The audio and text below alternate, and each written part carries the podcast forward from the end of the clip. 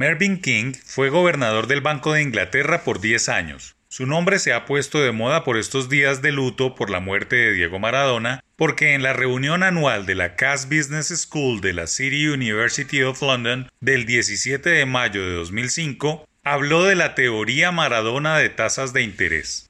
Puede sonar frívolo u optimista, pero no es ninguna de las dos cosas.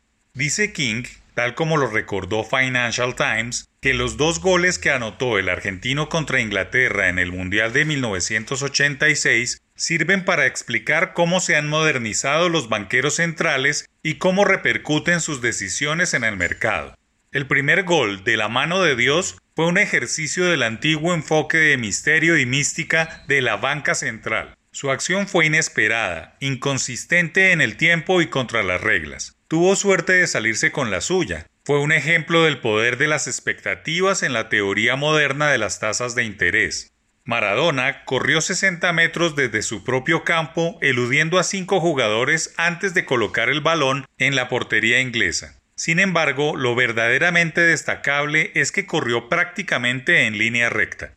Actuar conforme a lo esperado o ser evidente puede generar efectos inesperados pues siempre se espera de la política monetaria otro tipo de giros con base en la lectura del entorno.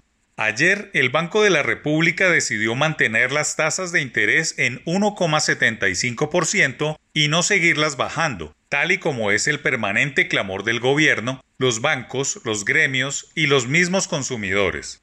Utilizar las tasas de interés como instrumento de política monetaria es la esencia de todos los bancos centrales del mundo e ir contra las expectativas del Ejecutivo, gremios, banqueros y consumidores puede producir efectos. El emisor colombiano está apegado a la teoría maradoniana, pues era previsible que con los datos de inflación, la pobre demanda de créditos y la lenta recuperación, lo mejor sea mantener las tasas y meter las expectativas de dinero más barato en el congelador y las aspiraciones del Ejecutivo en una calma chicha. Aunque el deber ser y la reactivación necesiten tasas de 1% como está pasando en el mundo.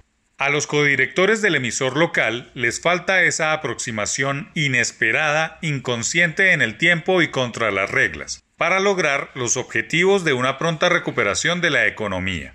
¿Cómo puedes vencer a cinco jugadores corriendo en línea recta? La respuesta es que los defensores ingleses reaccionaron a lo que esperaban que hiciera Maradona. Como esperaban que se moviera hacia la izquierda o hacia la derecha, pudo seguir recto.